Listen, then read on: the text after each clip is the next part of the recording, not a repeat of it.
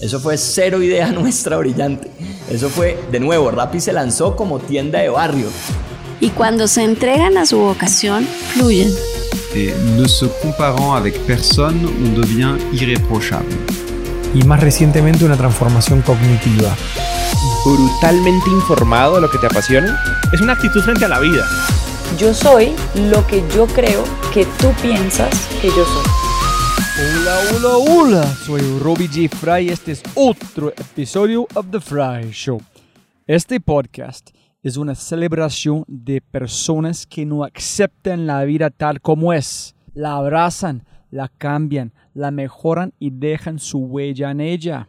In the words of Steve Jobs, they leave a dent in the universe. Esta es una cápsula de tiempo en donde yo pueda aprender sobre sus mindsets, filosofías e historias y compartirlas con ustedes. En las palabras de Larry King, me recuerdo a mí mismo todas las mañanas. Nada de lo que diga este día me enseñará nada. Entonces, si voy a aprender, debo hacerlo escuchando. Y el mindset y historia al que estamos escuchando hoy es Sebastián Hernández. Sebastián, o Mr. Chan, como se le conoce más comúnmente, es el founder y CEO de Superfoods. Superfoods es el supermercado online de bienestar más grande de Latinoamérica, donde apoyan marcas emergentes y el talento local de Colombia. Junto con estas marcas buscan democratizar el consumo de productos saludables. Por favor, por favor, eche un ojo. Puedes encontrarlos ingresando a superfoods.com. S-U-P-E-R-F-U-D-S.com. Superfoods.com. Y obviamente por los fans y las personas escuchando este podcast, hay un código SUPERPODCAST. S-U-P-E-R-P-O-D-C-A-S-T. SUPERPODCAST, donde obtienes 15 mil pesos colombianos de descuento por tu primera compra. Este obviamente lo pueden utilizar en la página de web superfoods.com. Otra vez, SUPERPODCAST. Y en la página de Superfoods, 15 mil pesos colombianos de descuento. Yo sé, yo sé que disfrutarás escuchando este podcast. Sebastián tiene una energía espectacular y una gran risa que, que se transmite en el audio. Además, la historia es alucinante. La inspiración llega desde la cima de una montaña y un emprendedor iluminado construye una startup de millones de dólares desde un garaje. Y no, no, no, no es un cliché, no es bullshit. Así es como comienza esta historia. Hay una palabra formidable en inglés, scrappy. Scrappy. Tener un espíritu agresivo y decidido. A menudo se usa más frecuentemente como un cumplido y con un gran elogio para describir algo desordenado y desorganizado que resulta mejor de lo imaginado. Es, como sea, como la expresión española es, es, no importa cómo llegues, siempre y cuando llegues. Doesn't matter how you get there as long as you get there. Mr. Chan construyó algo fabuloso a partir del caos organizado. Scrappy. Algunos de los aspectos más destacados de este podcast incluyen Googling cómo ser un CEO, tu padre como COO, cliente feliz como su principal razón de tomar las decisiones, COVID, Lean Startup sin comprender la palabra y mucho, pero mucho más. El clásico de Jung, sincronicidad, un principio de conexión acasual, define la sincronicidad como una coincidencia significativa de dos o más eventos, donde está involucrado algo diferente a la probabilidad del azar. Otra vez, una coincidencia significativa de dos o más eventos donde está involucrado algo diferente a la probabilidad del azar. Hay tantas piezas en esta historia que parecen más allá de la suerte. La probabilidad de que sucedan estas cosas tiene que ser astronómico, o quizás es sincronicidad. En las palabras del gran Charles Eames, los detalles no son los detalles, ellos hacen el diseño, o en este caso, hacen el podcast. Si es la primera vez que escuchas el podcast, bienvenido y muchas gracias. Espero que aproveches esta oportunidad de inscribirte al podcast en Spotify, Apple, Amazon, Google o tu player favorito. No olvides, si este podcast te parece espectacular, hay otras cosas espectaculares que puedes encontrar en thefryshow.com. The newsletter, convertirse en un miembro de The y obviamente si quieres acceder a los libros, podcasts, personas y lo demás que mencionamos en cada episodio, puedes encontrar todo en thefryshow.com. Más importante, si disfrutas este tipo de contenido, si escuchas con frecuencia y eres parte de una empresa, universidad o comunidad, ¿por qué no pruebas Quinto? Cambiamos mindsets de tu talento con microaudios a través de WhatsApp. Quinto es fusión nuclear para el cerebro. Quinto lidera la lucha por la abundancia mental, un mindset a la vez. Quinto.ai, K-I-N-N-T-O.ai, quinto.ai. Gracias. Y con este dicho, te presento episodio 164. Más allá de la suerte, la sincronicidad de Superfoods con el CEO y founder de Superfoods, el superhumano Sebastián Hernández. Entonces, listo. Eh, primero, siempre gana más plata, no más tiempo. Muchas, muchas gracias por su tiempo. Gracias a todo el equipo de Superfoods para prestar su, su founder y CEO aquí. Eh, eh, Mr. Chan, me encantaría arrancar con una pregunta sobre su forma de haber salud, salud mental, salud para el cuerpo, etc. Yo quiero contar un pedacito, una historia corta sobre mi evolución para este catalizador, que es cuando era joven, yo me fui al gimnasio todo el tiempo.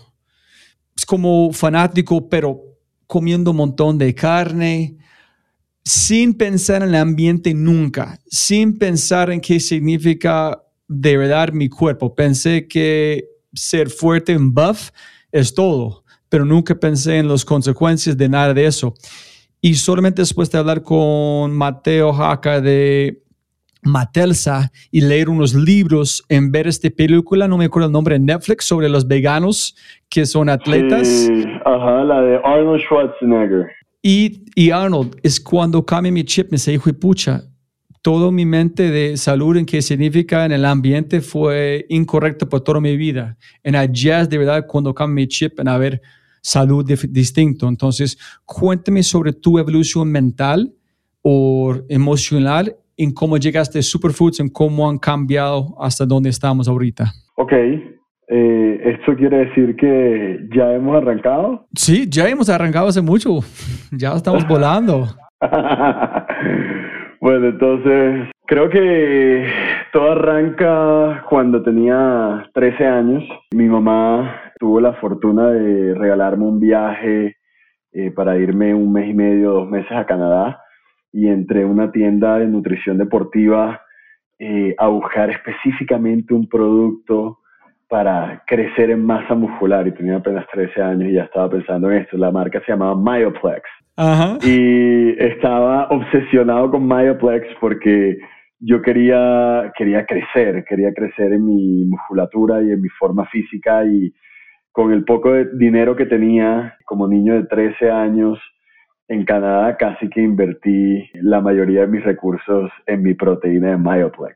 Y es interesante porque regreso, mi mamá nos invita a irnos a vivir a la casa de mi abuela en mi ciudad natal, Barranquilla. Estábamos teniendo unos cambios importantes dentro de la familia, pero gocé de mucha fortuna porque justo en la casa del lado de mi abuela era el gimnasio más conocido y más famoso de toda Barranquilla. Y resulta y pasa que el dueño del gimnasio... Espera, ese es como el Venice Beach de Barranquilla, este gimnasio, como el Gold's Gym de Barranquilla. Sí, señor. En su momento fue el primer gimnasio que tenía Barranquilla. Y fue muy interesante porque el tipo del gimnasio, el dueño del gimnasio, que hoy en día es un gimnasio que todavía existe, hizo algo que no se podía según el POT, que es como el ordenamiento territorial de, de las ciudades en Colombia. Él pegó una pared contra nuestra casa y según la ley tenía que haber unos metros. Entonces, mi abuela muy sagaz se acercó al tipo del gimnasio y le dijo, hiciste algo que no podías, pero no te preocupes, te tengo la solución. Todos mis nietos pueden venir por el resto de su vida gratis al gimnasio No y no va a pasar nada. Y efectivamente, todavía al sol de hoy, casi que 20 años después, tengo un lifetime membership para el gimnasio Body and Soul y con un niño de ya en Sobeto, eh, 14 años, comencé mi vida eh, en el gimnasio. Entonces, dale, me iba a preguntar algo. No, no, es, es tratando de pensar en tu, tu abuela, es pensando en, en este momento sobre salud en el gimnasio, diciendo que no molestar, que, que mis nietos van a usar, mi familia van a usar, esas son super inversiones de ellos. Ese es como un pensamiento bastante avanzado por uno como una abuela pensando en este espíritu de nutrición, ejercicio para su familia, ¿no? Total, quiero que sepas que yendo un poco más atrás, mi abuela fue softbolista eh, Ah. durante muchos años. Mi hermana fue la primera mujer beisbolista de la Liga del Atlántico. Eh, mis primos llegaron en béisbol, una familia súper beisbolera, muy atleta. Y hoy en día tengo un primo que juega en las grandes ligas, juega en los Padres de San Diego, es pitcher y arrancó hace un año y medio. Entonces, claro, mi abuela tenía, la, la orientación de nuestra familia ha sido muy deportista, muy atleta. Entonces no eres un fan de los Dodgers. Bueno, yo fui como la oveja negra porque a mí me gusta el fútbol. Pero debo confesar algo. Me descargué ayer en el PS5 eh, el último juego de Major League Baseball porque, por supuesto, amo el deporte. Ah, ok. Genial, brutal, brutal. Esa es una buena historia. Entonces, desde el gimnasio gastan toda su plata para echar en un blender, como consumir miles de calorías para ser fuerte. Después, ¿qué pasó con la nutrición en esta aventura mental? Funcionó. Mi cuerpo comenzó a tener una transformación. Mi primer contacto con la nutrición fueron los entrenadores del gimnasio, que creo que con una visión un poco limitada, de todas maneras, traía un conocimiento que en el diario vivir las personas no teníamos porque nuestra dieta creo que era un triángulo normal, ¿cierto? Y comencé a darme cuenta con el tiempo que tenía que invertir ese triángulo y comencé a aprender y comencé a estudiar. Solo pasaron varios años, mi cuerpo había cambiado mucho, me había dedicado mucho al gimnasio, ya había dejado de tomar Myoplex, aunque generó sus frutos, entre esos muchos granitos en mi cara. y evolucioné hasta que años más adelante, creo que a mis 23 años, 22 años, conocí a una niña en Cartagena, me enamoré, fue, nos volvimos novios y yo no tenía ni idea qué era eso que vegano. Si a mí mis entrenadores del gimnasio me dijeron que yo salvajemente tenía que comer carne para poder soportar el proceso de la hipertrofia y alimentar de aminoácidos y proteínas mis músculos y poder así crecerlos. ¿Cómo así que vegano? Ella me puso en contacto, ella acababa de llegar de, de, vivir de Boston, naturalmente ya Whole Foods bastante consolidado en Estados Unidos y comenzando a meter y a incluir dentro de la vida de todas las personas estos nuevos tipos de dieta. Aprendí que uno podía desarrollar o hacer platos fantásticos en el desayuno, como hoy en día el infamous acai bowl o las bebidas de matcha o las distintas posibilidades en proteínas y fermentados, etc. Y causó mucha curiosidad en mí. Me preguntaba durante mucho tiempo por qué nos tocaba pedir a Amazon o a Whole Foods para que llegara a una bodega en Miami y pagarle un shipping para traer productos de Miami a Colombia porque en Colombia no los podíamos conseguir. Y agarré los empaques de los productos y me di cuenta que la gran mayoría de las cosas que consumíamos eran ingredientes que originalmente crecían en la región andina, en la biodiversidad latinoamericana. Y entre esos estaban casi que todos, casi que todos. Y ahí fue donde pues termino estudiando muchísimo acerca del tema, me inspira mucho un autor que se llama David Wolf, dicen David Avocado Wolf, un nutricionista holístico que crea eh, o escribe un libro que se llama The Sun Food Diet y después escribe otro que se llama The Superfoods, bien escrito. Y él cuenta su historia de cómo viaja alrededor del mundo y se encuentra con culturas y civilizaciones que utilizan dentro de su dieta diaria ingredientes como los goji berries o el polen de abeja o el cacao o la maca o la espirulina. Y eso fue como, ¿what?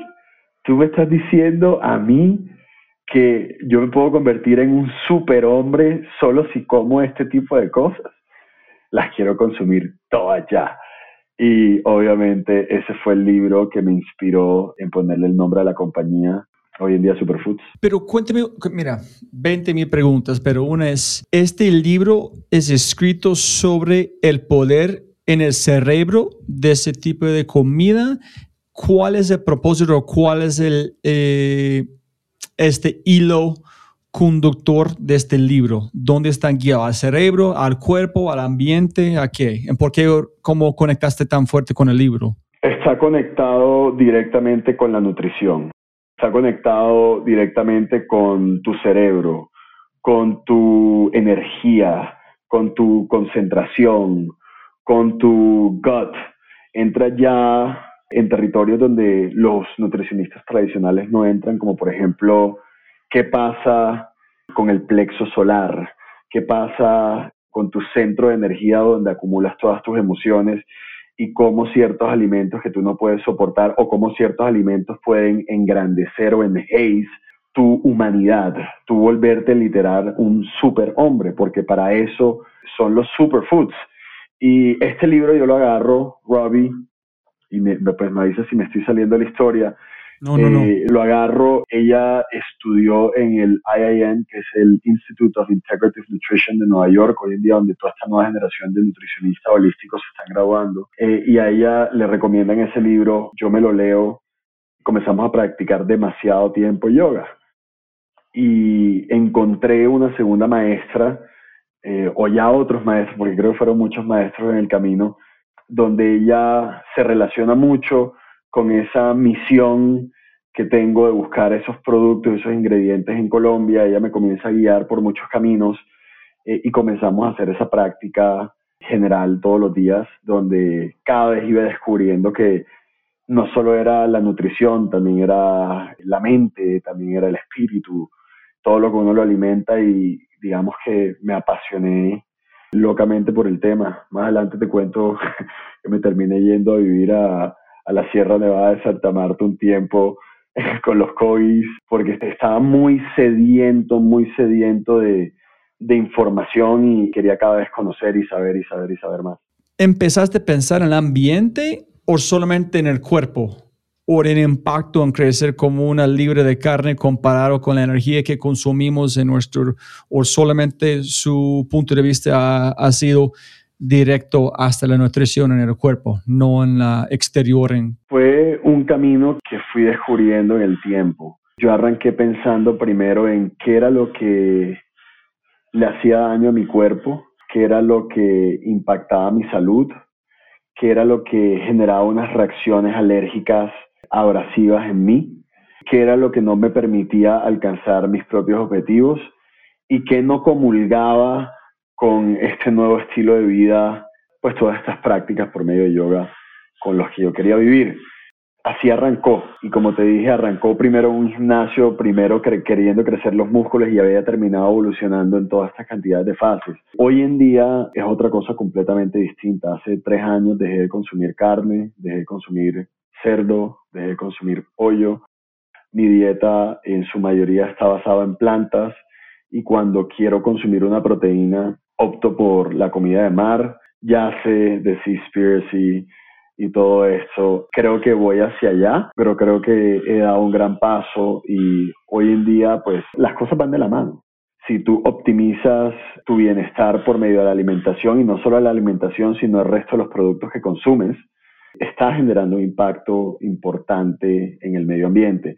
Si tú consumes local, que es muchas de las cosas que nosotros promovemos, nosotros no somos importadores, nosotros trabajamos con las economías locales, estás protegiendo el medio ambiente, estás reduciendo el environmental footprint, estás apoyando la economía local, y por ende estás impactando también tu propia salud. Es impresionante cómo todo está conectado. Para llegar directamente a Superfoods con este hilo es siempre después de entender este mundo, yo empecé a cuestionar este mundo de emprendimiento, porque tú, tú entiendes más que cualquier otra persona este nivel de estrés emocional, qué tienes que hacer. Si tu cuerpo no está bien, estás bajando tu capacidad literalmente de éxito. Entonces hay una conexión directamente con tu energía, con tu cuerpo, con tu salud, con el éxito de tu empresa.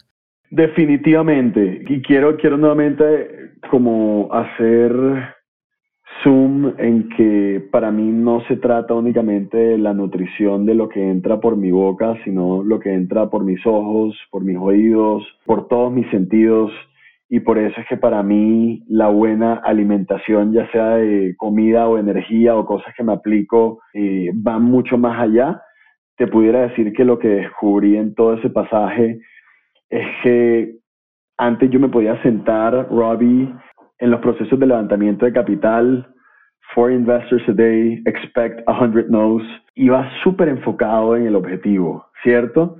Preparado que iban a ser 100 no's, pero que iba a llegar un par de sí después de esas cuatro reuniones diarias y descubrí, después de un tiempo, que yo podía manejar los niveles de energía en los momentos en que yo contaba una historia acerca de la compañía. Y descubrí que así como existe el famoso roller coaster of entrepreneurship, eso no es un roller coaster, de entrepreneurship, es de la vida, porque hay momentos donde tú tienes unos grandes picos de energía y esos son los momentos donde tú debes salir a hacer las cosas en las que tú eres mejor que nadie.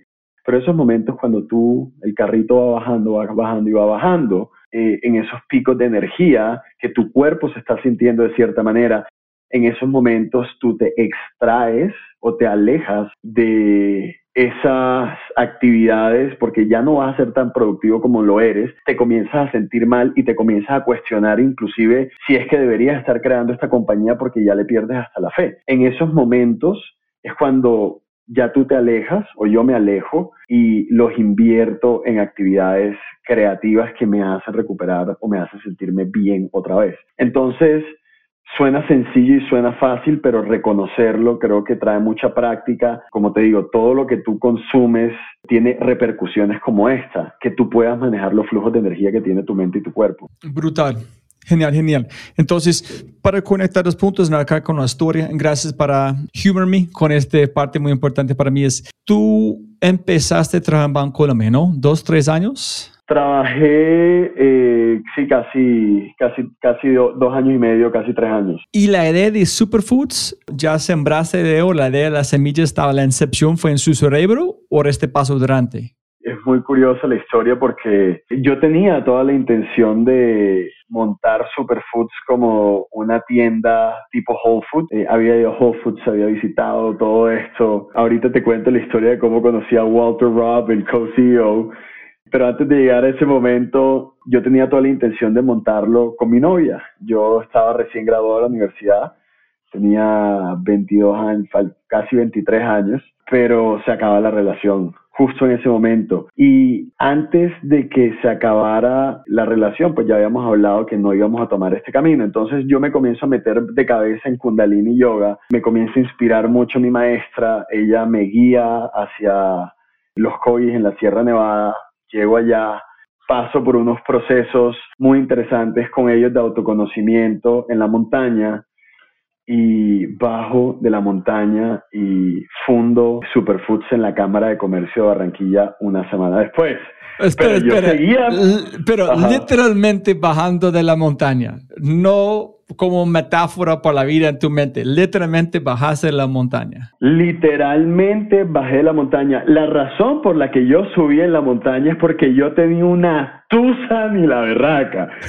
y yo estaba con mi profesora de yoga eh, en todo este proceso de ¿qué viene ahora? Porque se me acaba de graduar de la universidad, acá quería montar esta compañía con mi novia, se acaba la relación, se acaba el sueño, todavía no venía, no, ni siquiera estaba Superfoods, era la idea de montar una tienda, ¿cierto? Comienzo todo este proceso, ella me invita a que vaya a la montaña ya cuando siente que estoy preparado en esos procesos de autoconocimiento, subo y allá me doy cuenta que yo no quería seguir en el banco y que yo quería trabajar en este negocio que se llamaba Superfoods.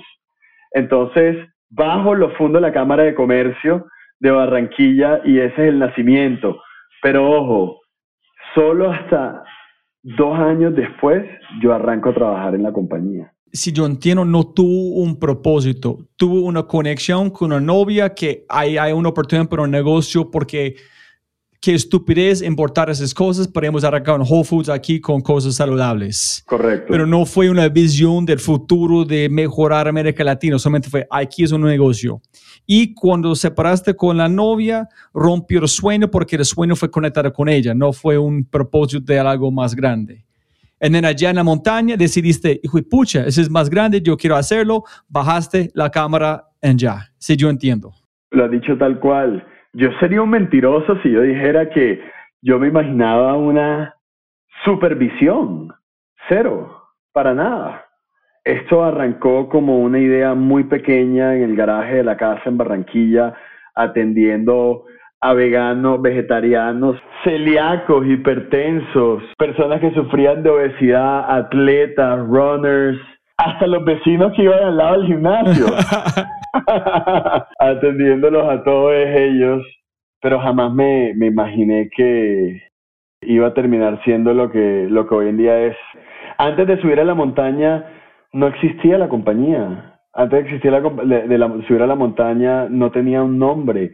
Solo tenía una idea de que quería trabajar con toda esa cantidad de ingredientes locales que estaban vendiéndose muy bien en Whole Foods y que aquí en Colombia nadie los conocía eh, pero nada más. ¿Y cuál fue este chispa que pasó en la montaña? Tú decidiste, listo, un parte es la novia, chao, el otro es el negocio, son diferentes, y yo quiero o tengo que hacer algo. ¿Cuál fue esta motivación o inspiración o este movimiento intrínseco que tuviste la capacidad de literalmente bajar la montaña y arrancar el negocio?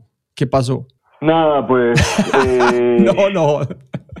nada. Quería, bueno, no, no, no, no, no, nada, nada es una muletilla colombiana. Sí, de hecho, mucho.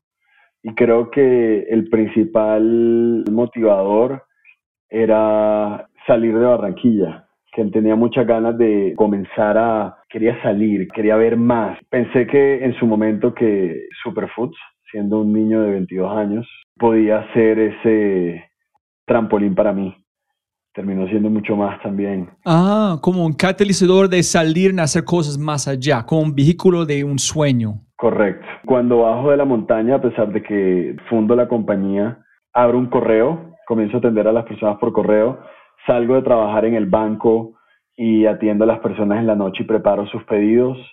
Monto una página en Instagram con el nombre Superfoods y comienzo a tomarle fotos con mi celular y atrás con una cartulina blanca, very MVP, y back at the time, yo no tenía ni idea de que era MVP, pero yo lo estaba haciendo, hablando sobre las propiedades y los beneficios y comenzando a mandarle correo y pidiéndole a las personas que probaran el producto. Eso comenzó a agarrar tracción hasta que en mi carrera financiera, historia aparte, me comienza a ir muy bien con el banco y me llaman de Bogotá, de la vicepresidencia de, de Banca Empresas, a ofrecerme un gran cargo para manejar todo el clúster de hidrocarburos, siendo un niño ya en ese momento de 23 años. Y en ese momento había encontrado que el banco me estaba comenzando a brindar la oportunidad de poder salir de Barranquilla. Me siento con mi papá y le digo a mi papá, papi, ¿qué hago? Porque algo está pasando con Superfoods. No importa que sea un garaje en una casa con Instagram y con un correo, pero mira la cantidad de personas que llegan aquí en la noche. Y papá me dice, creo que de todas maneras estás muy pequeño y creo que deberías tomar la oportunidad con el banco porque te va a comenzar a, formar. No te preocupes, ve que yo me quedo aquí con tu negocio. Y mi papá durante casi un año y medio estuvo empacando cajas, atendiendo a todos los clientes mientras yo estaba en el banco trabajando, formándome hasta que un día tomo la decisión de arrancar en Superfoods, pero ya es una historia que también te podré contar más adelante. Necesito más detalles en dos aspectos. Cuando tú bajaste la montaña, ¿qué fue en su mente? Como yo voy a hacer ABC en arrancar como eso. Chévere si la carta en este, pero ese, no sé dónde arrancaste, hiciste el negocio en la cámara, y después, ¿qué hiciste? ¿Cómo fue sus primeros pasos? ¿Con quién platicaste? Decir, hijo de puta, voy a hacerlo. No voy a hablar con nadie. Yo lo hago. Por eso es que tus podcasts son muy buenos, porque sabes darle, darle guía a, toda la historia. No, es que estuve en sus zapatos y no hay sentido. Es que, ok, yo bajo, yo voy a hablar como mi exnovia, voy a buscar mi prima, voy a hablar con mi papá, voy a decir, fuck the world, voy a hacerlo. comencé a buscar los productos que había encontrado en el libro de David Wolf okay. localmente fueron los productos a los que targeteé principalmente. Obviamente dentro de eso estaba la quinoa, que hace 7, 8 años se comienza a hablar por primera vez de la quinoa. Comienzo a buscar proveedores y uno de los proveedores que levanta el teléfono, Sebastián, ¿cómo estás? Hola, eh, Nicolás, ¿cómo vas? Mira, estoy muy interesado en tu producto. Ok, ¿para dónde quieres que lo envíe? A mi garaje en mi casa en Barranquilla y quiero comenzar a venderlo. ¿Cómo así? ¿Tú eres de Barranquilla? Y yo sí, yo soy de ¿Tú dónde eres? Yo soy de Barranquilla. ¿Quién habla ahí? Nicolás, Sebastián. Nicolás Fara. ¿Cómo estás? Nicolás, un gran amigo de toda la vida, hace muchos años que había perdido el contacto, eh, era representante de una marca que se llamaba Andean Valley, de la quinoa real, real por la denominación de ser quinoa boliviana, muy especial. Y Nicolás me, me responde, ¿qué estás haciendo? Y yo le dije, pues, por ahora solo buscando proveedores para comenzar a vender estos productos. Y me dice, cuéntame un poco más tu idea. Y le comienzo a contar por teléfono todo lo que quería hacer. Y me dice, me interesa. Claro, te, voy a vender la quinoa, pero quiero hablar un poco más. Pues espérame en Barranquilla, tomo un avión, llega a los tres días a Barranquilla, a mi casa, ve lo que tengo en el garaje y me dice, Sebas, ¿y estás trabajando con el banco? Y yo le dije, sí. me dice, ¿qué te parece si eh, nos asociamos? Y yo me dedico full time en un par de meses y me involucro también con, con el negocio a medida que va, viene creciendo y así tú puedes ir trabajando paralelamente en el banco también. Me pareció una idea fantástica y le dije, pues, sí, hagámoslo. Nicolás era, había descubierto que era una persona extremadamente apasionada, sabía mucho más que yo, tenía mucho más conocimiento que yo, además era un chef eh, increíble, estaba muy apasionado por la industria y yo estaba buscando proveedores y me pareció la persona perfecta para salir a buscar todos esos proveedores en ayuda con él. Mire, esa es, es magia. Y la pregunta aquí es, no sé si has visto este video de Derek Sivers, en, es muy popular como un TED Talk, donde es un chico loco bailando como en un concierto. ¿Has visto este video? Es como tres minutos de TED Talk. Y es un concierto de Coachella, algo de este estilo gigante, no, no sé. Hay un montón de, de personas de una lomita escuchando un concierto. Y hay un loco bailando y si vas a juzgar como estúpido, pero no, el man es bailando loco también. Otra persona decidió bailar con él. En el propósito de esta charla es que el primer loco no es el loco, es el segundo que decidió arriesgar con este otro loco enfrente de todos. Es que ser el cronopio es sencillo, ser el segundo es más loco. Entonces, montar un avión en este negocio de garaje, ese es muy loco. ¿Preguntaste a él qué vio, por qué lo hizo? Sí, creo que Nicolás siempre me lo ha dicho y era que vio que yo tenía muchas ganas, que tenía mucha hambre a él le encantaba la industria y le pareció una mezcla perfecta. Hambre de mi parte y todas sus ganas de vender comida saludable. Se mezclaron muy bien las cosas. No, ese es brutal, ese es brutal de verdad. Es que este pensar cuántas conversaciones de estilo que tú no vendiste, solamente hablaste normal, pero algo en su energía, en tu motivación, la forma que tú transmitiste el mensaje sin tratar de hacer el pitch, hiciste un pitch suficiente fuerte para convencer a otro ser humano a armar un negocio contigo. Es loco. Total. Creo que ni siquiera sabía qué significaba un pitch. sí. Entonces, vos de su coraje en con tu papá haciendo superfoods. ¿Cuál fue el próximo paso de esta aventura o de esta historia? Es, es, muy chévere. Me voy a vivir a Bogotá, tomo esta gran oportunidad es, es, es muy loco porque comienzo a trabajar en el banco y Nicolás, por su lado, comienza a aplicar a una convocatoria de CLE, que es el Centro de Liderazgo y Emprendimiento del, del CESA, la Universidad en Bogotá de Negocios, y aplicamos y fuimos allá y ¡pum! nos lo ganamos.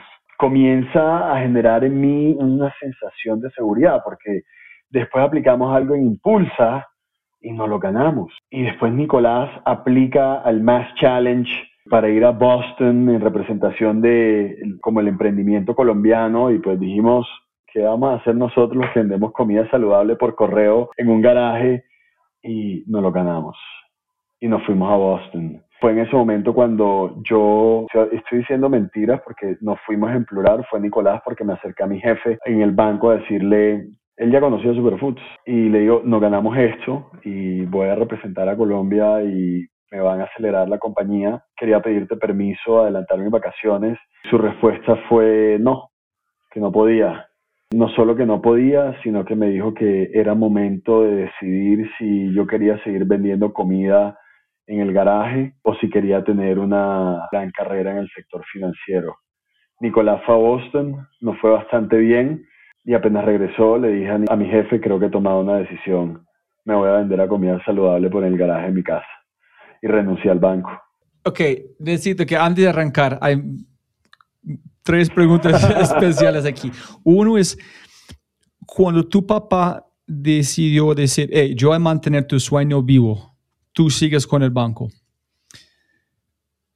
Cuando tú estás en el banco, ¿tu mente fue siempre en superfoods o tuviste la capacidad a separarse en enfocarte en cómo en el banco. Porque yo no conozco a nadie que tiene un sueño aparte, que su mente no está siempre subconscientemente trabajando. Siempre, diariamente estaba trabajando en Superfoods y tengo la gran fortuna de tener otro papá loco que es el tercero que se montó en ese baile eh, en Coachella a soportar el sueño de su hijo mientras se formaba. Mi papá empacaba cajas, atendía clientes, de hecho, Robbie, el papá de Nicolás es pediatra y, como pediatra nos recomienda con una tienda que se llama Droguerías Javib en Barranquilla, una, una droguería que lleva más de 30 años, muy conocida en la ciudad.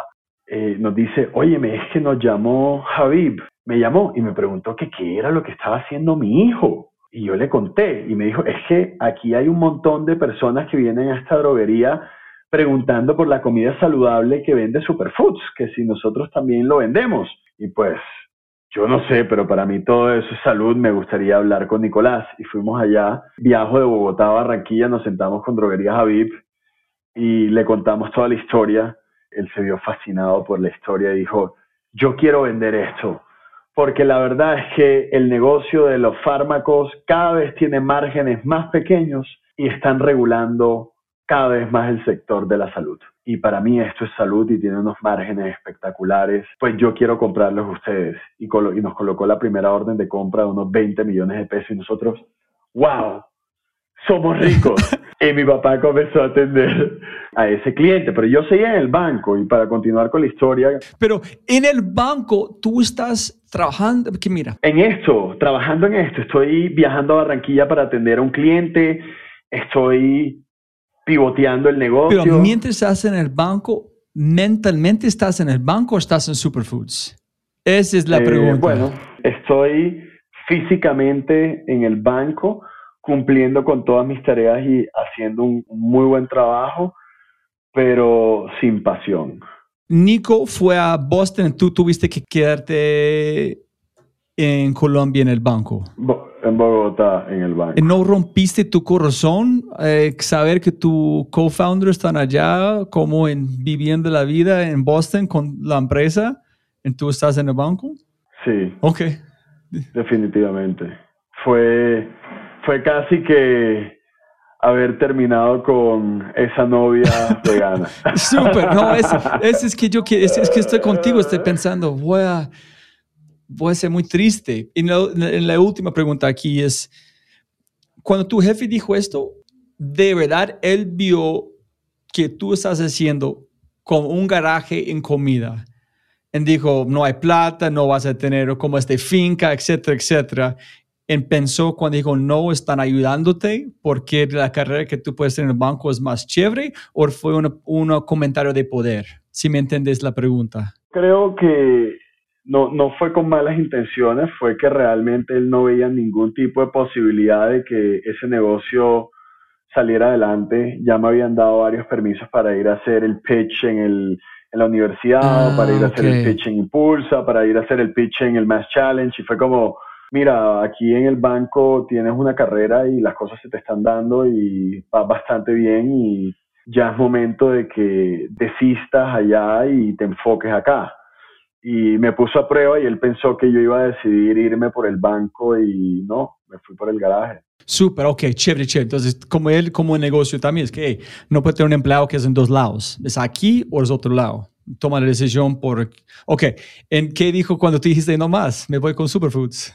Nada, me dijo, creo que no pensé que fueras a decir a, a renunciar nunca, pero muy en el fondo yo sabía que tarde que temprano iba a pasar, así. Te deseo lo mejor en el camino. Y yo le dije, algún día regresaré aquí otra vez como cliente y hablaremos. Y se rió y, y ahí quedó. ¿Y ya estás con Bancolombia con la empresa? La primera línea de crédito de emprendimiento del banco se la entregaron a Superfoods, a la primera empresa. Ah, listo, aquí, ese es, ese es lindo, listo, gracias historia. Eh, mire, eso es, eso es para la gente escuchando. Hay, un- hay una gran eh, como historia como de Nicolás Nassim Taleb que dice, hay un lobo que está pasando por una casa viendo un, perrito. En este perrito está diciendo al lobo, oye lobo, ¿qué haces allá? Mira, yo tengo mi, mi dueño, puedo comer cuando quiero, están dándome amor, etcétera, etcétera. En este lobo mirando a este, este perro diciendo, "Mm, este man tiene la vida. Then de pronto, este lobo vio el collar alrededor de este perro, que este man no tiene control de nada. Ese es solamente depende de esta persona para existir. Yo puedo hacer que yo quiero hacer, cuando quiero, cómo quiero. En este momento, si no, el lobo es mucho mejor de ser como una, un perro.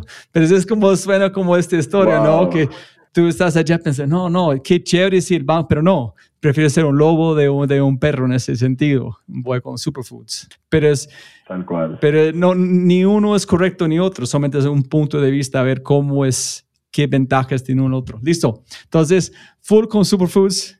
¿Este fue en qué año? Esto fue en julio del, do- del 2016, el primero de julio del 2016, que era el día de mi cumpleaños. Fue mi primer día de trabajo como CEO de Superfoods. Renuncio en junio, tengo un periodo de más o menos 20 días para entregar el cargo. Arranco el primero de julio, el día de mi cumpleaños, como CEO oficial, Nicolás. Eh, apenas regresé a Boston y yo le cuento que voy a renunciar, me dice, me pone muy contento que lo hagas y espero que entres a liderar la compañía. Él siempre ha sido un gran cofundador y arranqué ese camino. Me puse mi maleta, mi maletín de colegio, bajé, me senté en el segundo piso de un Starbucks, abrí el computador y dije, ¿qué hace un CEO de una compañía de dos empleados en su primer día oficial? No tenía ni idea, no tenía ni idea de lo que estaba haciendo. ¿Este fue en zona, zona G en Bogotá? o Zona en- G. Sí, que ese es el único G, Starbucks que- que tiene segundo piso, en el otro 94. Correcto. Ah, Yo sé dónde Fue- estás. fue- ¿Qué fue, fue fantástico, eh, fue fantástico porque a pesar, y lamento para todos los que pensaban aquí que iban a escuchar una historia de un cofundador que se había graduado de MIT, tenía muy claro el proceso de la curva de un emprendimiento y había desarrollado MVPs para poder llegar al product market fit y levantó inversión una primera ronda. No, este no ha sido el caso. Esto fue un caso de mucho ensayo y error de no haber tenido recursos para arrancar una compañía, de haber pasado un proceso empírico muy bonito y de haber construido como first movers, sin ni siquiera tener, haber tenido la intención, haber construido algo que verdaderamente los clientes querían. Y cuando yo arranqué en ese primer día como CEO de Superfoods, ya yo tenía muy claro que mi negocio no era B2C, a pesar de que había una gran atracción y era muy interesante, mi negocio era B2B, porque la, toda esta cantidad de nuevas marcas de nueva generación que se estaban desarrollando en el mercado tenían unos productos muy bonitos, pero no tenían capacidad de llegar a las tiendas. Y que no solo una vez desarrollaban, les faltaba el dinero y el, capital de trabajo y el capital humano para expandir sus negocios, sino que faltaba alguien en la mitad que les diera la, esa posibilidad de expandir. Entonces Superfoods se enfocó en resolver el problema de distribución para las marcas emergentes, distribuyendo en cientos de puntos a nivel nacional. Y cuando yo arranqué en la compañía, ya nosotros estamos distribuyendo en más de 30, 40 puntos de venta y habíamos firmado contratos exclusivos con unas 10 o 20 marcas ahí arrancó la compañía. Un par de meses mucho más adelante eh, tuve la fortuna de conocer al, country manager de Farmatodo. Coincidimos en un viaje y me preguntó qué hacía y obviamente ahí sí estaba overpitching en fake it until you make it y pinté una compañía que tenía un gran centro de distribución y una operación bellísima y un portafolio de productos espectacular, pero sí fui muy hábil en ese momento de decirle, mira todo lo que CBS está haciendo, y le mostré un artículo donde CBS había renunciado a vender a cigarrillos y a Coca-Cola, quería meterse mucho, mucho más en el mundo de los snacks saludables. Eh, y le dije, ¿por qué no intentamos algo así?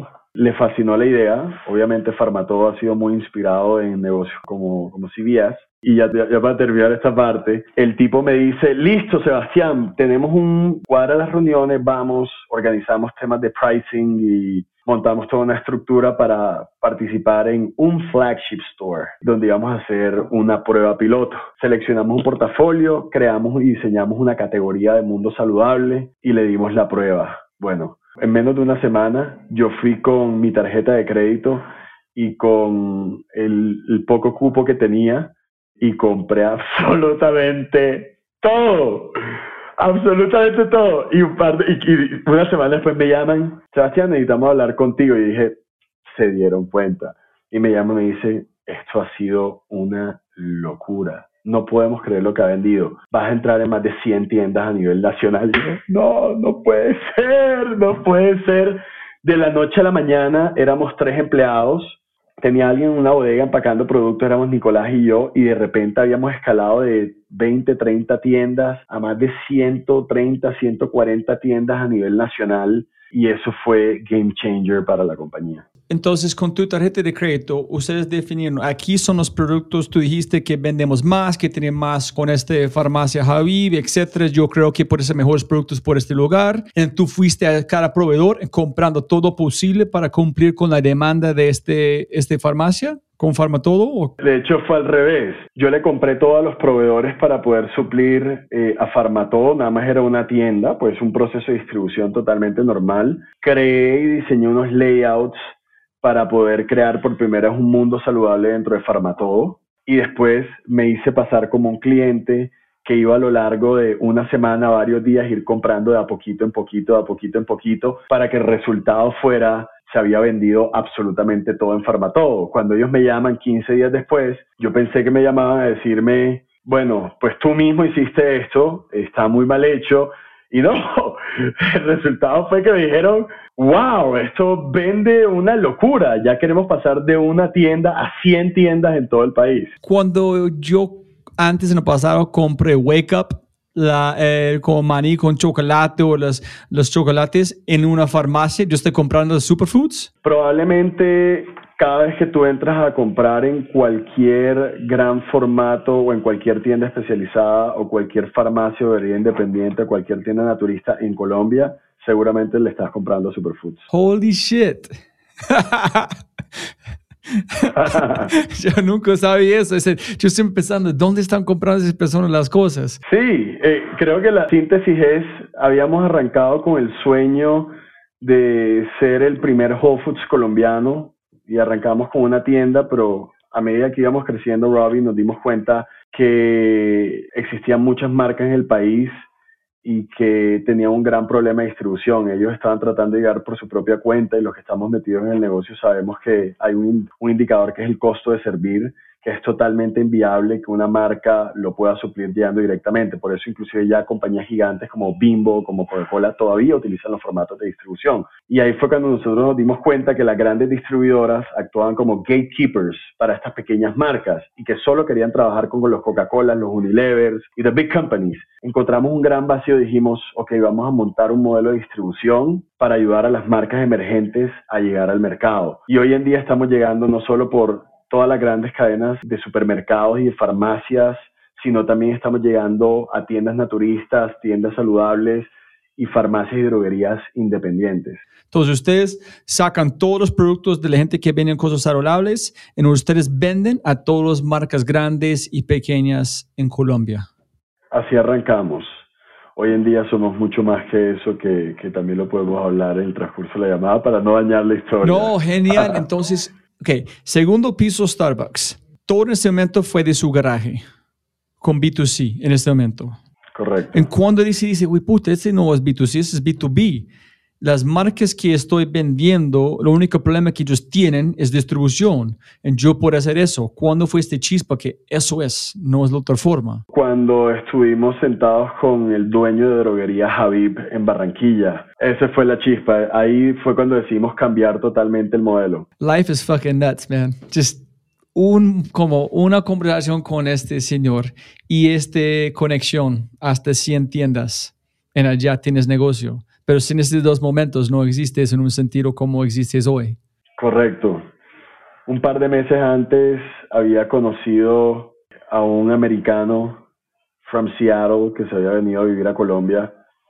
Él había recién había fundado una compañía que se llamaba Mi Águila. Él se llama Andrés Bloomer. Bloomer, eh, cuando yo estaba trabajando en el banco, también al mismo tiempo como amigo, era muy pushy man, you gotta, I mean, there's no such thing as part-time entrepreneurs. you need to go for it. You need to fucking go for it, man. Y fue la primera persona que me habló de fundraise. Su papá, eh, un gran emprendedor, había sido de los del founding team de Microsoft. Él había estado muy expuesto al mundo de la tecnología y de fundraise. Él me dijo, me dijo, brother, I'm gonna take you a couple of meetings because you need to raise some money. Cuando yo renuncié al banco, él me comienza a poner en contacto con muchos angel investors. I was a fucking mess. no había punto de partida, no había final, no había nada. Y él estaba siempre al lado mío escuchando las historias y decía, y después como de la quinta reunión, él estaba muy apasionado por lo que yo estaba haciendo y después de ver la negativa de unos potenciales inversionistas que él me había presentado, me dice, Chan, como me dicen mis amigos, vas a tener que solucionar esto y yo estaba pensando mucho y, you know what, I'm gonna put the money. Él reunió a otro australiano muy loco que había vendido una compañía en Estados Unidos llamada New Valley y había invitado a otro venezolano y ellos tres antes de que se acabara 2016, me colocaron mi primera ronda de inversión y un par de meses después yo cerré el negocio de Farmatodo. Entonces se juntaron perfectamente las piezas porque no solo ya, había, ya tenía la plata en la cuenta, sino que de la noche a la mañana con 3, 4 empleados ya yo estaba llegando a más de 100 puntos de venta a nivel nacional y ahí arranca realmente la compañía con, con, firmeza. Holy shit, wow. En ese momento no tuviste Farma todo, solamente tuviste tu punto de venta en Farmacia Javi y no más. ¿Ese que tuviste? No, no, tenía, ya distribuía como unas 20 tiendas, por eso te dije ahorita que eran más o menos 140 tiendas hasta el momento de Farmatodo, ya estamos llegando directo a, como a los corner stores. Ok, las tiendas que venden cosas saludables adentro, como todas esas tiendas pequeñas. Correcto. Y porque tú estás comprando un bulto, tú manejas las márgenes y tú puedes guiar en cómo es, cómo están manejando el proceso de ganancias con los márgenes que tú compras en la venta, en comprando un bulto para bajar en las tiendas pequeñas, superando como el margen. Ok. Correcto, y vendiéndole a cada una de estas tiendas en menores cantidades, para, porque el problema real, Robbie, está es si una, una tienda de estas quiere comprar, qué sé yo, aceites de coco, le toca comprar 36 unidades, pero probablemente su inventario rote 10 unidades al mes, por lo tanto está generando 3 meses de inventario. Lo ideal para la tienda sería comprar 10 unidades de aceite de coco.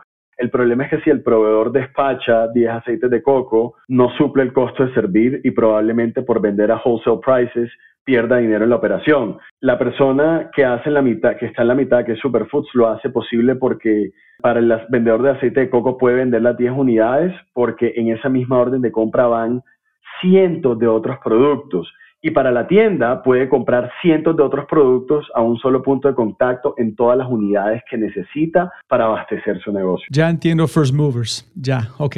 Perfecto. Genial, genial. Entonces, si tú iniciaste sin saber, sucio todo, sin saber nada, ¿dónde aprendiste? ¿Cómo aprendiste? ¿Cómo formaste tus mindsets?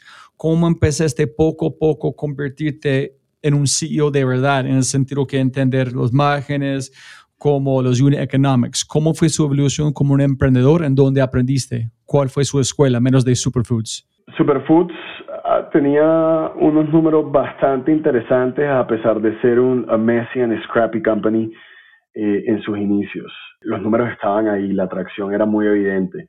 Participé en un scale-up de Endeavor y ahí conocí a un chileno que se llama Alfredo Osorio. Eh, Alfredo, y ahí digamos que en ese scale-up habían un montón de compañías que ya estaban supremamente evolucionadas, con equipos muy robustos, nosotros éramos bastante pequeños, pero Alfredo se había obsesionado con Superfoods. Y Alfredo fue la primera persona que puso en mis manos la metodología de The Startup.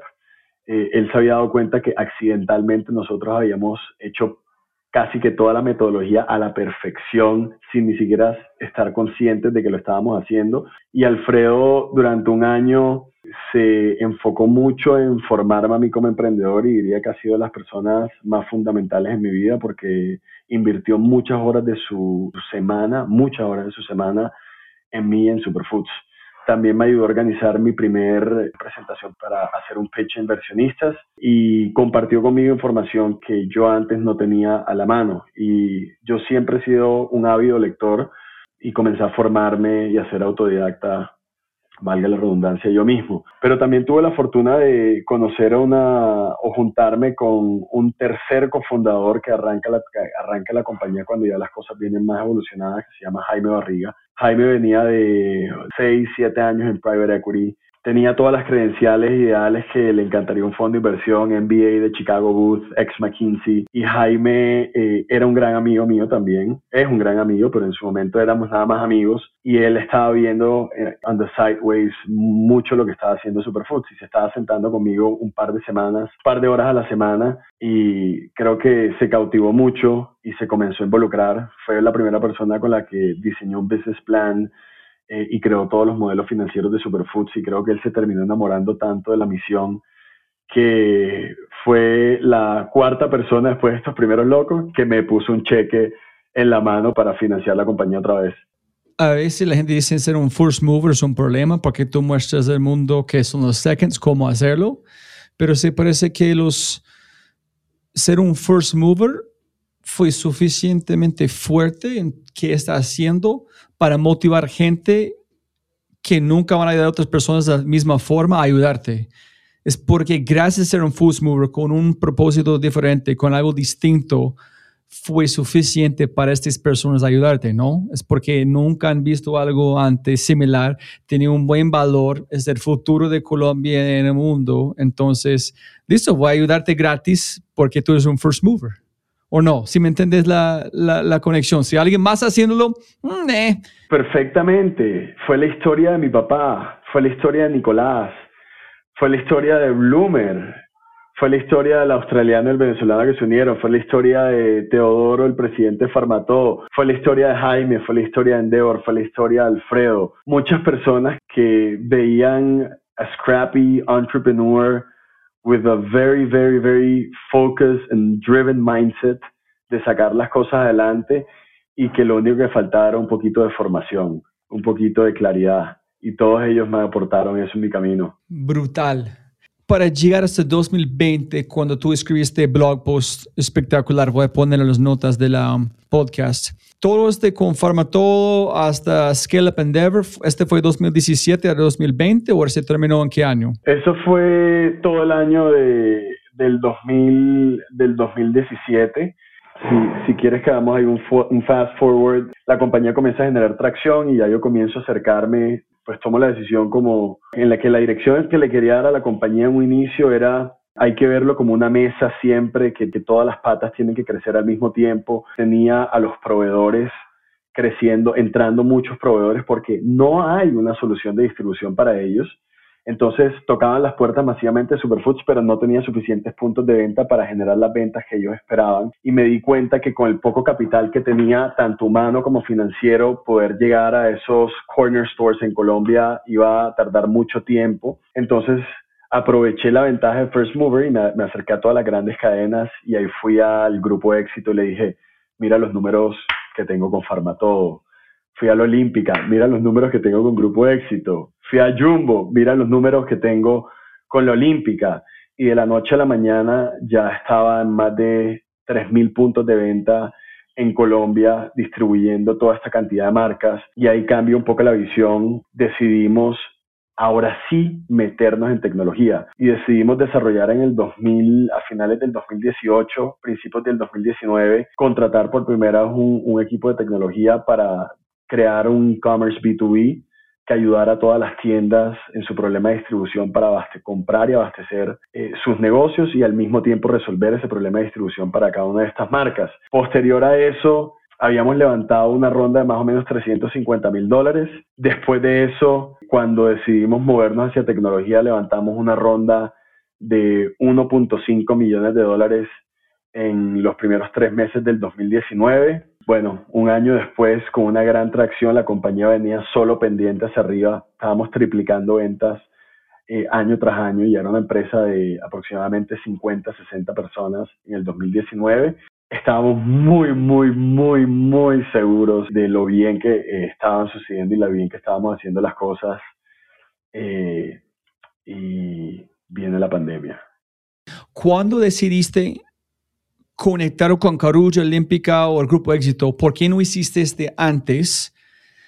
Si no tuviste un equipo de tecnología, ¿cómo estás vendiendo? ¿Cómo estás armando las órdenes? ¿Todos con un Excel?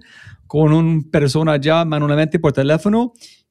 Tres es pensando que tú eres un first mover, y tú tienes estas personas dándote el producto que tú estás allá en la distribución. ¿Tú pensaste si alguien más llegó a hacer la misma cosa que nosotros para cambiar sus números?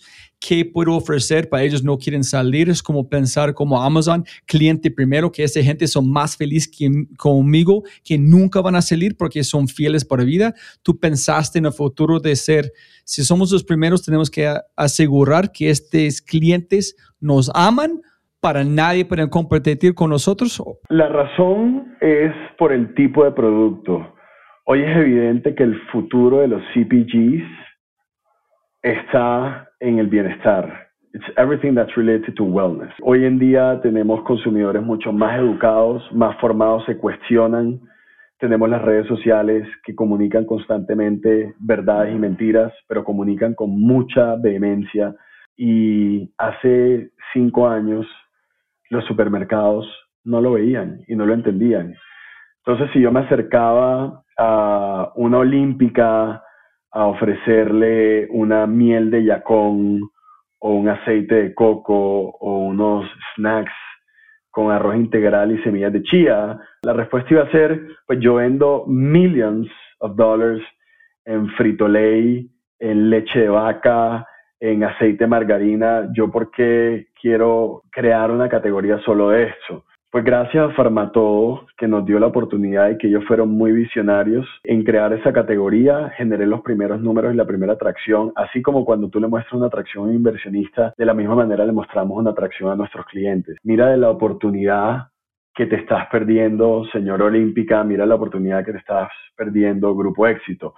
Entonces necesitábamos ese primer resultado que iba a desplegar como un efecto dominó a todo el resto de las cadenas porque iban a querer hacer lo mismo que estaban haciendo los otros. Ya, ok. Entonces fue el momento correcto para hacerlos, que tuviste suficiente tracción de ir a ellos y decir, mira, aquí son los números. No es que, como dijo Freddy Vega, un, un Excel mata en cualquier PowerPoint. Aquí son los números.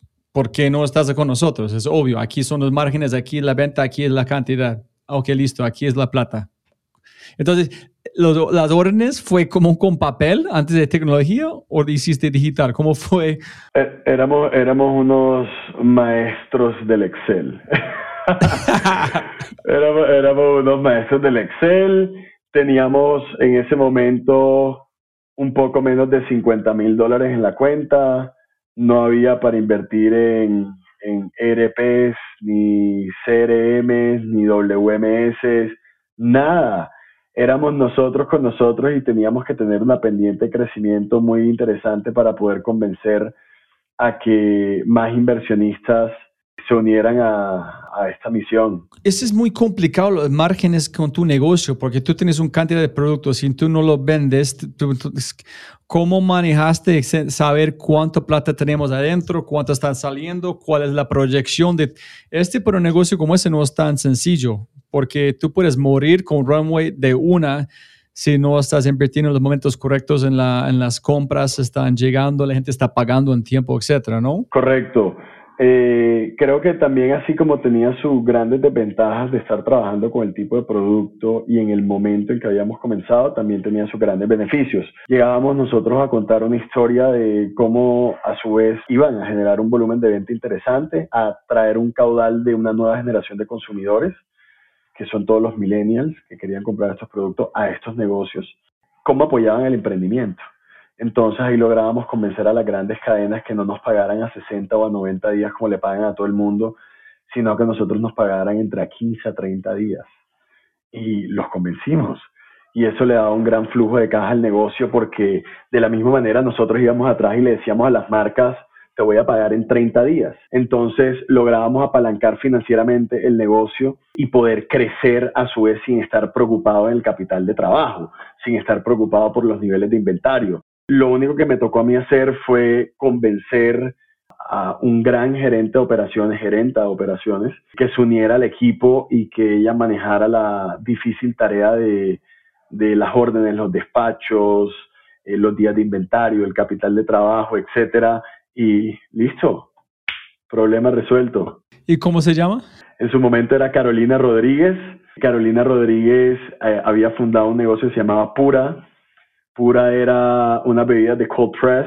Eh, Carolina probablemente fue la mejor de, su promoción del CESA y nosotros le vendí, comprábamos productos y vendíamos los productos de ella y un día le dije pues únete, únete al sueño, únete al sueño y la logré convencer y trabajó con nosotros eh, más de un año y medio, hizo parte de ese founding team y hizo un trabajo fantástico. Para llegar a 2020 en la pandemia, en conectar los puntos, ¿cómo fue el proceso de vos construyendo tu cultura en contacto a las personas? Es decir, cuéntame algo que es muy distinto de ustedes, que si tú estás por ustedes o alguien quiere trabajar, tiene un super talento, es excelente, pero no tenía estas creencias o no funcionó como usted, no es para Superfoods. ¿Ustedes tienen una cultura muy definida o es más general? Dicen que la cultura de la compañía se marca en, no solo en los primeros años de su creación, sino también en las primeras personas que ingresan a trabajar en ese negocio. Conocí a Daniel Rodríguez, eh, lo invité a participar como la cabeza del equipo de Trade Marketing. Daniel, un tipo muy especial, comienza a reclutar también otros grandes talentos. Daniel venía de compañías de consumo masivo como Edgewell, como, como Team Foods.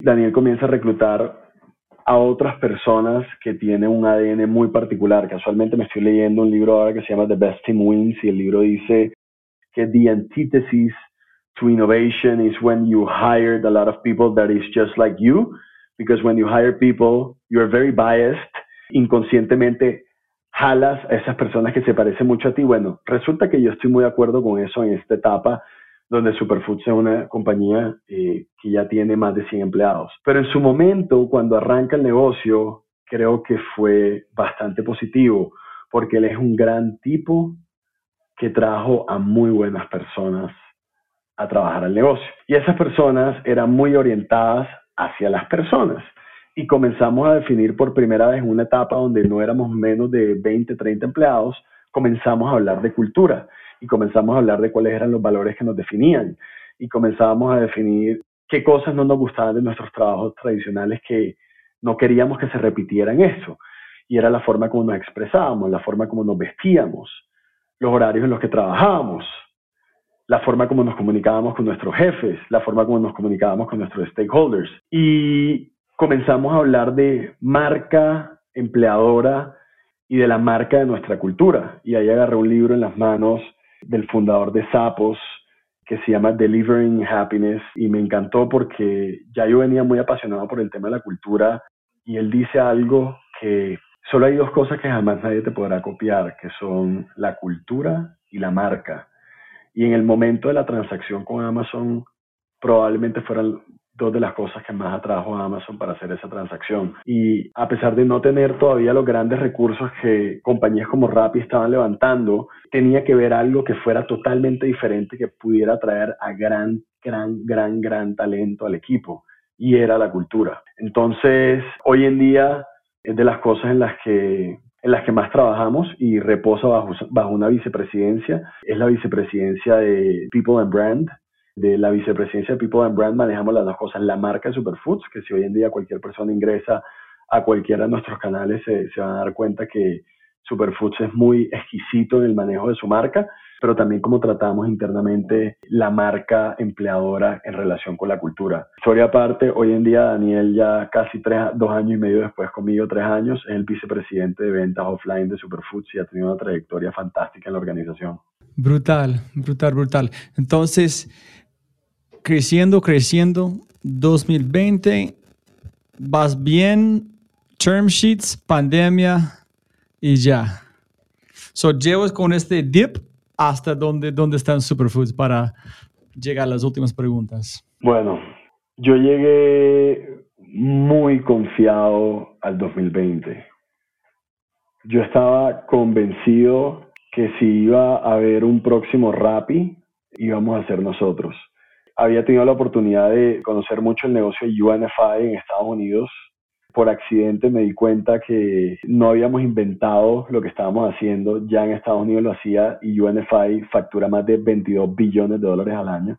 UNFI, United Natural Food, ellos son the distribution company for emerging brands, donde le venden a los Sprouts, a los Whole Foods, a los Krogers, a los Trader Joe's, y su competidor se llama KeHE, vende 4 billion dollars a year. Y yo estaba muy confiada que nosotros podíamos hacer lo mismo en este continente, podíamos conectar a cada país que íbamos a las marcas emergentes locales con el comercio local, que teníamos la posibilidad distinto en muchos negocios de distribución de poder participar también en el negocio de retail y eso nos permitía una gran capilaridad en números de puntos de venta, una gran escala en volumen de ventas y sobre todo mucha, mucha visual de qué sucedía con el producto en toda la cadena. Teníamos muy claro lo que iba a pasar. La fila de los fondos era larga. Por accidente, por accidente me di cuenta que ya existía. Después de crearla, yo no, yo no tenía ni idea que, que ya alguien había pensado en esto hace 20 años en Estados Unidos y que es una compañía que factura 21 billones de dólares. La única transacción que yo tenía en mi cabeza era que Amazon había comprado Whole Foods, no había habido una transacción más grande en la historia que se hubiera hecho de parte de Amazon y que el mercado era muy caliente y que solo el continente latinoamericano eh, faltaba por ser impactado, iba a ser el siguiente y que nosotros íbamos a estar de primero en la fila. Pero Amazon es B2C, UNFI es B2B. Entonces descubrí que ahí había, ahí ya tenía un gran argumento y es this is already happening and there is 21 billion dollars behind. Ya habíamos levantado más de 2 millones de dólares del lifetime de Superfoods. Tenía un runway de más o menos 6 meses, pero no importaba porque yo estaba quemando capital para traer crecimiento y las cosas se estaban dando. Yo estaba seguro que iba a levantar la ronda. ¿Y quién iba a pensar que iba a venir una pandemia? Antes de que viniera la pandemia, yo comienzo a escuchar en, en diciembre, no lo creo, eh, no, no lo creo mucho y abrimos operación en enero en México. Lanzamos operación, eh, nos sentamos con personas que venían de Soriana, probablemente largest retail store en México, invirtieron en Superfoods, creían muy muchísimo en el plan y llega la pandemia en marzo. Enviamos a todo el mundo a la casa, yo sigo hablando con todos esos fondos que para, para ellos Superfoods era lo más, la idea más sexy, o la chica más sexy de, de, de la universidad. Un par de semanas después, cuando ya me quedaban más o menos tres meses de runway, me llaman absolutamente todos a decirme, nos da mucha pena, pero no vamos a continuar con la conversación, se va el dinero. Y eso fue un balde de agua en la cara para mí. En Chan, ese es porque tu negocio es B2B, entonces la gente no está, la gente no van a las tiendas, entonces no vale la pena seguir con la conversación porque la forma de gente está comprando o de asusto. Claro, las dos cosas. Susto, primero que todo, porque creo que los primeros seis meses de la pandemia nadie hizo una inversión absolutamente nada porque no sabíamos qué iba a pasar.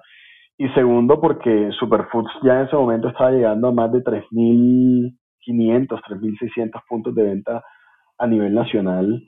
Y son negocios que tienen food traffic. Es un negocio donde Robbie entra, compra y después se va a su casa. Y pues si nadie está entrando a las tiendas, eh, nadie compra. Y si las tiendas no tienen capabilities de e-commerce desarrollados, pues no venden, entonces el dueño de la tienda se queda encerrado en su casa, entonces no hace sentido porque uno pudiera proyectarse para lo peor que es que Superfoods no va a vender. Ok, yo conozco como tres empresas que tuvieron un problema de crecimiento fuerte, contratando muy rápido, menos de enfocarse en los unit economics. ¿Este fue un problema de ustedes o solamente fue mala suerte con la pandemia? Como por qué México falló mala suerte o no fue la razón correcta en ustedes tratando de expandir más rápido que, que fue necesario? México no falló. Teníamos tres meses de runway, tomamos una, una gran decisión. El equipo fue bastante hábil en la segunda o tercera semana de marzo comenzar a proyectarse para lo peor, entender cómo iba a funcionar el flujo de caja, entender cuáles eran los recursos que íbamos a necesitar entre esos, la decisión estaba, acabamos de abrir México hace dos, dos meses, no invirtamos un segundo de nuestro tiempo en esto, vamos a cerrarlo, vamos a agarrar los recursos que teníamos destinados para México para enfocarlos en Colombia y para atender por primera vez a los consumidores en el país, para llegar por primera vez a las personas, para regresar a nuestro sueño original de ser esa, ese Whole Foods latinoamericano. Y eso fue lo que lo que nos enfocamos todos los siguientes meses. El gasto del peso colombiano migró del restaurante y de las tiendas de barrio completamente a los supermercados. Superfoods le vendía a los supermercados y de la noche a la mañana, mientras nosotros estábamos proyectando vender el 20%, de repente estábamos vendiendo el 150%, porque ahora Farmatodo, Carulla, Éxito, Olímpica estaban pidiendo 3, 4 y 5 veces más porque todo el mundo estaba llenando todas sus despensas todo el mundo estaba cocinando en la casa y Superfoods estaba parado en dos segmentos muy bonitos. Una era los productos de consumo y lo otro era la salud. Y las personas veían que alimentarse saludable los iba a proteger del COVID. Y ni los fondos ni nosotros veíamos eso venir y de repente fue boom y de repente se amplía totalmente nuestro runway por el volumen de ventas estamos gastando el 50% de lo que habíamos proyectado, rompemos y llegamos a punto de equilibrio y comenzamos a enfocar los recursos del equipo de tecnología en llegar por primera vez a los consumidores. Y así sucede. Comenzamos a llegar masivamente a los consumidores eh, y comenzamos a mostrarle por primera vez la marca a las personas para que compre por medio de Superfoods. Tú eres B2B y B2C. Correcto. Hoy en día nuestro modelo, nuestro modelo es bastante especial porque después de que vendíamos B2C, Robbie, se reactiva en octubre el comercio en Colombia o regresan las personas a sus tiendas de la noche a la mañana, regresan eh, cientos y miles de tiendas a comprar las superfoods, pero regresaba la pregunta original y es, ok, superfoods es mi aliado y mi competidor. Bueno, resulta que llegamos a una gran idea y una gran conclusión y es creamos una tecnología que cuando colocas una orden de compra, lo que hace es que ubica a la tienda a la que ya le hemos distribuido y que tiene el inventario que está más cerca del consumidor. Así que ya no solo ayudamos a las marcas emergentes a crecer, sino a los comercios de esquina a crecer y logramos entregas en menos de 15 minutos. Nosotros hoy en día, y ahorita tú hablabas de inventarios y manejo y demás, Superfoods no compra un solo peso en inventario. Superfoods controla la distribución desde que sale un producto de la fábrica hasta que entra a nuestra bodega, desde que entra a nuestra bodega hasta que entra a la tienda y desde que sale de la tienda hasta que entra el consumidor. Y todas las partes, todos los puntos los conectamos por medio de tecnología y tenemos toda la visual de información, tanto el sell-in como el sell-out. Por eso nos encanta decir que no solo llevamos a las marcas emergentes a crecer en su economía local, a crecer sus negocios, sino a los comercios de esquina a vender más. Si vuelve a haber una pandemia, pues estamos en una pandemia, perdón, si vuelve a haber una cuarentena, esos negocios no tienen que cerrar porque hoy en día nosotros somos el e-commerce de miles de tiendas naturistas, farmacias y droguerías independientes y tiendas especializadas. Ok, mira, Robbie compra una cosa de superfoods en yo vivo al lado de una carrulla. Otra persona compra vive al lado de una tienda de, eh, natural las tiendas naturales que van a entregarme, en la carrulla es que la persona que van a entregarme, ¿correcto? Sí y no. Te entregan, como nosotros estamos enfocados sobre todo en el comercio local y apoyar el emprendimiento, está muy metido dentro de nuestra sangre, no lo hacemos con las grandes superficies, lo hacemos únicamente con los corner stores. Ok, ok, ok. Entonces, si la gente está en el supermercado, compran porque ya tiene disponible gracias a Superfoods, pero estoy con domicilios, no estoy comprando, van de la tienda más cerquita. Correcto, el domiciliario a ver, ya nosotros sabemos exactamente eh, a quién le hemos entregado, por ejemplo, para ir al mismo, al mismo caso de, del aceite de coco. Ya yo sé a cuántas tiendas a nivel nacional yo les he distribuido el aceite de coco. Y cuando Robbie coloca una orden de compra, lo único que me toca identificar es quién tiene ese inventario en tiempo real y que esté más cerca de ti. Eso es lo que nosotros hacemos y lo único que hacemos es enviar un domiciliario que vaya, recoge y te lo entregue. Y eso todo eso sucede en menos de 15 minutos. ¿Y cuándo pasó? Este, este, es, es un cambio fuerte, hermano, de verlo, cómo, cómo no vamos a competir o matar el valor de cada negocio va vendiendo más. ¿Cómo fue este chispa? Es podemos entregar más rápido, respetar a los clientes y ser antifrágil al mismo tiempo. Es algo sencillo, esta idea o este mindset. No, no solo eso, sino que también la posibilidad de hacerlo por el tipo de producto e industria en donde nosotros estamos parados. Siempre ha habido una, una mentalidad de resolver el problema que tenemos hoy y ya veremos qué sucede en los siguientes días y en marzo o abril del año pasado era hay que atender a los consumidores porque nadie los está atendiendo. Y en octubre el problema era volvieron las tiendas y ahora somos sus competidores. ¿Cómo vamos a resolver el problema? Y definimos que había un gran modelo espectacular entre las manos donde podíamos satisfacer las necesidades y resolver cada uno de los problemas que tenían en el camino. Entonces eso arrancó como una idea en octubre del año pasado y todo este año lo hemos estado trabajando. Entonces, superfood, super fast. Superfood, super fast, super wellness, super cool, everything. Holy shit, that's, that's, incredible. Es de verdad, es como esta idea de ayudar a las personas, ganar plata, mejor margen y velocidad, todo después de todo lo que han pasado. Increíble. No solo eso, ahorita mencionaste que un negocio de distribución que maneja inventarios otra vez con márgenes estrechos, etcétera, no es el caso.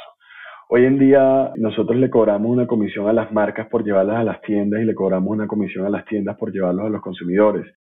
Hemos aumentado nuestro margen notablemente, ya hemos llegado a profitability en el año de la pandemia operando con el 50% de los gastos, triplicando las ventas en el peor año de, la historia de la humanidad y eso nos terminó llevando a que en diciembre eh, cerráramos una bella ronda de inversión de 3.5 millones de dólares.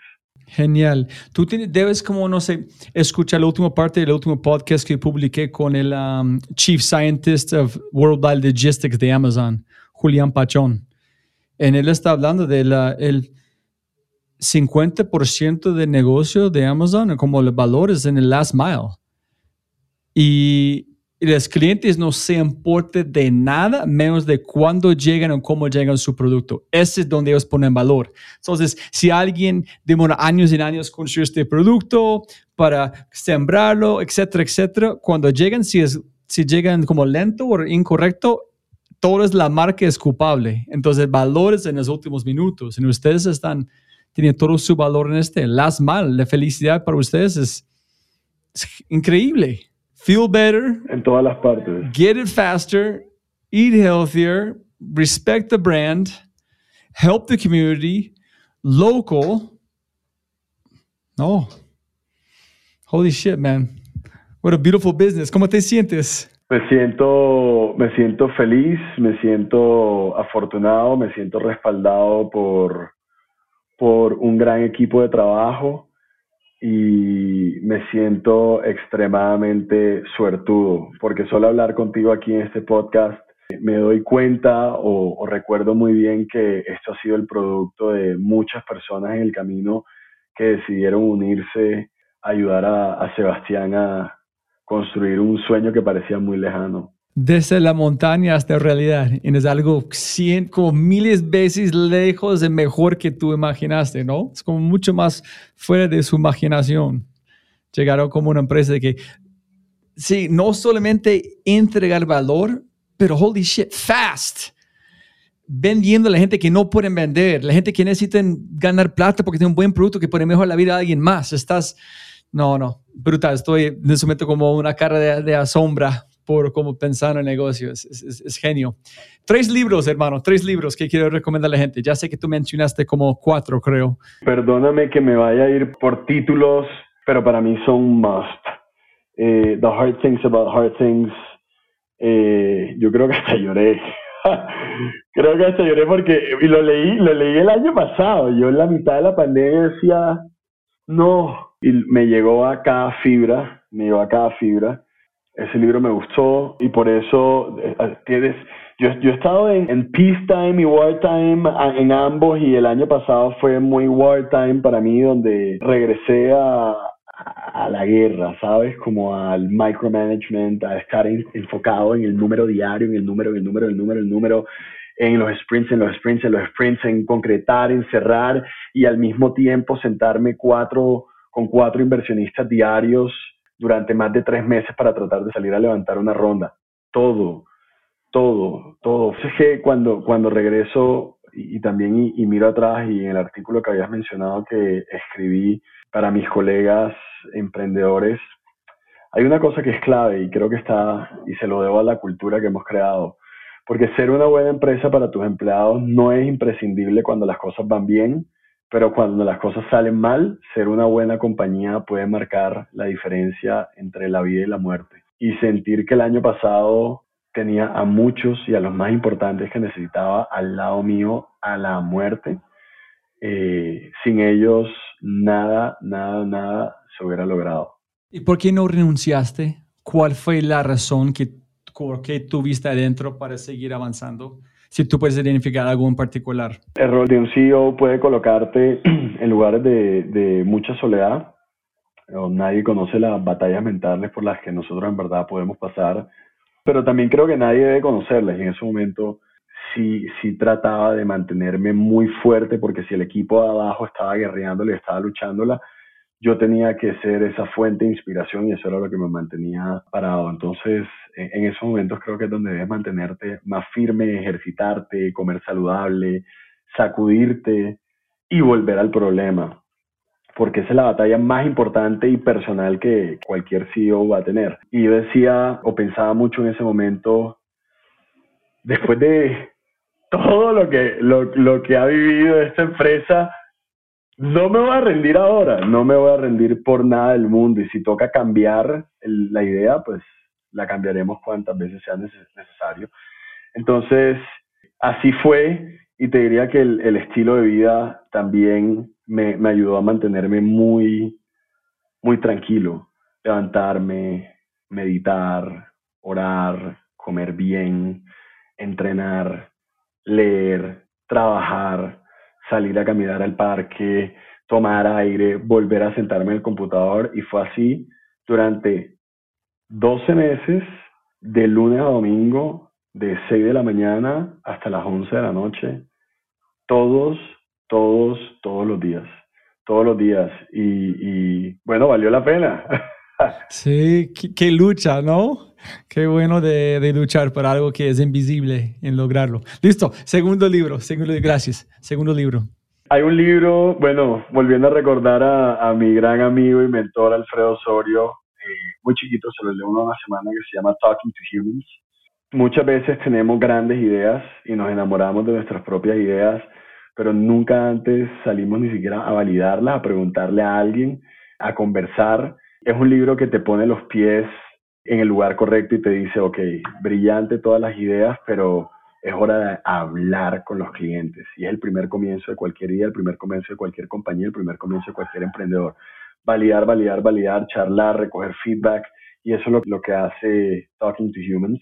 Te, te, explico una metodología muy interesante. Y te diría que el tercer libro de Tony, de que mencioné ya, de Delivering Happiness, which I deeply love, me dejó grandes aprendizajes eh, para el tipo de organización que yo quiero construir, para el tipo de personas que yo quiero que vengan a trabajar con nosotros y la casa que quiero tener para ellos. Entonces fue una gran, gran, gran inspiración para mí leerme ese libro eh, de sapos. ¿Cuándo fue la última vez que cambiaste tu mente radicalmente? Que viste el mundo de una forma después de aprender algo como esas historias con Alfredo o otras personas y dije, pucha, ¿cómo yo no sabía este? ¿Cómo uno es como aprender que hay un negocio que existía sin algo ustedes, pero de billones de dólares y no saber que existía? Eso es como, holy shit. All right, tengo un punto de vista distinto. Hace unos tres meses comprendí que, que la visión de esta compañía era mucho más grande que la mía y que era mucho más grande que todos los que trabajamos en ella. Descubrimos que nosotros podemos ser un home screen app for wellness, nosotros podemos ser en la palma de tu mano todo lo que tú quieras relacionado a bienestar. Si tú eres un vegano, un vegetariano, un celíaco, un hipertenso, te podemos traer desde cualquier parte de la ciudad tu plato preferido de un, restaurante para suplir tu necesidad. Si quieres eh, entrenar en línea, lo vas a poder hacer por medio de Superfoods. Si quieres hablar con un nutricionista, lo vas a poder hacer por medio de Superfoods. Si quieres tomar un IV, lo vas a poder pedir por medio de Superfoods. Si quieres entrenar en un estudio de Jiu-Jitsu o ir tomar una clase de ballet, lo vas a poder pedir por medio de Superfoods. Superfoods va a ser todo lo relacionado por bienestar. Yo siento que Latinoamérica es muy pequeño ya. Siento que si una persona quiere vivir a, a healthy lifestyle, eh, Superfoods va a ser el partner perfecto para traerte todo lo que tú necesitas. Así como Rappi ha sido una gran inspiración que te tiene un domiciliario y te lleva a los supermercados, y te lleva plata, eh, nosotros queremos traer salud al hogar. Sobre todo los, los grandes gestores de la economía y el comercio local. Eso es algo que a mí me, me trasnocha y me enamora profundamente y es ver cómo nos escriben cartas eh, emprendedores y nos dicen, para mí Superfoods es todo.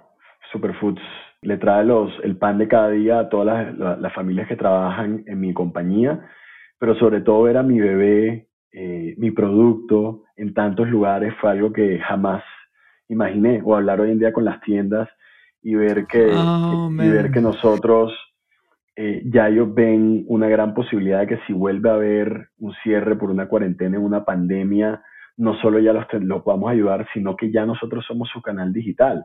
O cómo nosotros podemos integrar todas esas econo- economías que quieren traer bienestar.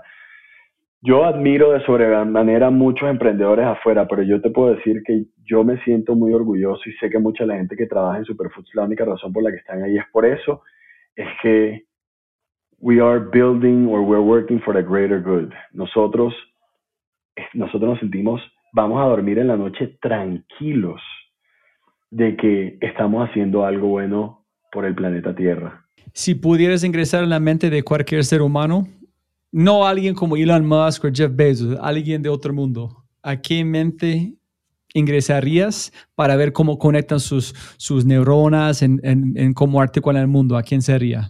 Hmm. ¿A qué mente, a qué mente entraría? No sé, yo creo que, yo creo que a la de Batman.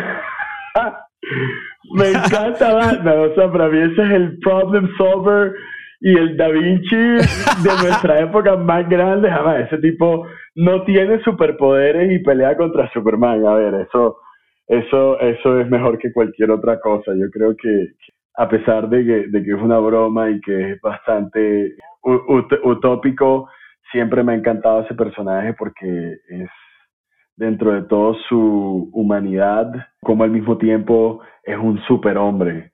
Ahí viene Superfoods también. Entonces, eh, me encanta ese personaje. Y la última, si tú puedes enviar un mensaje a toda América Latina, que no es propaganda por eh, Superfoods, yo voy a hacer este en, la intro. ¿Qué mensaje, mensaje enviarías a toda América Latina por WhatsApp? Nosotros cuando estábamos construyendo eh, a finales del año pasado un supermercado para las personas y estábamos viendo el UX que queríamos diseñar entendimos que no queríamos ser un supermercado común y corriente que vendía una categoría de lácteos, de frutas y verduras, de refrigerados. Nosotros queríamos hacer algo mucho más allá con la marca. Nosotros queríamos ser la voz de, de los nichos, la voz de los grupos más pequeños, porque dentro de nuestra sangre ya venía. Nosotros estábamos trabajando con las marcas emergentes, con los emprendedores. Y cuando hablábamos de marcas emergentes y emprendedores hablamos de comercios de esquina, estamos hablando de ese pequeño grupo también que venía aplacado por comercios o negocios mucho más grandes. Entonces, de ahí nacieron ideas de qué para nosotros significa la categoría del hogar. Y el hogar para nosotros, podíamos verlo como un hogar que vende jabón antibacterial y jabón de manos y para lavar la ropa, o podíamos mostrar una categoría que la imagen era una mamá con otra mamá, o un papá con otro papá, o una abuelita con una hija, con una nieta, criándola como su propia hija. Esa es nuestra versión de hogar.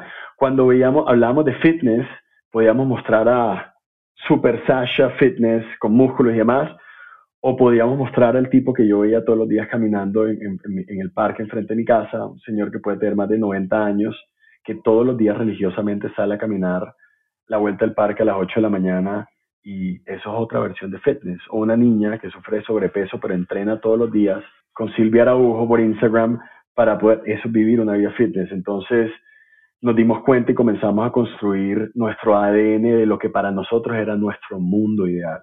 Eso es el mensaje que me gustaría darle a los que estamos construyendo.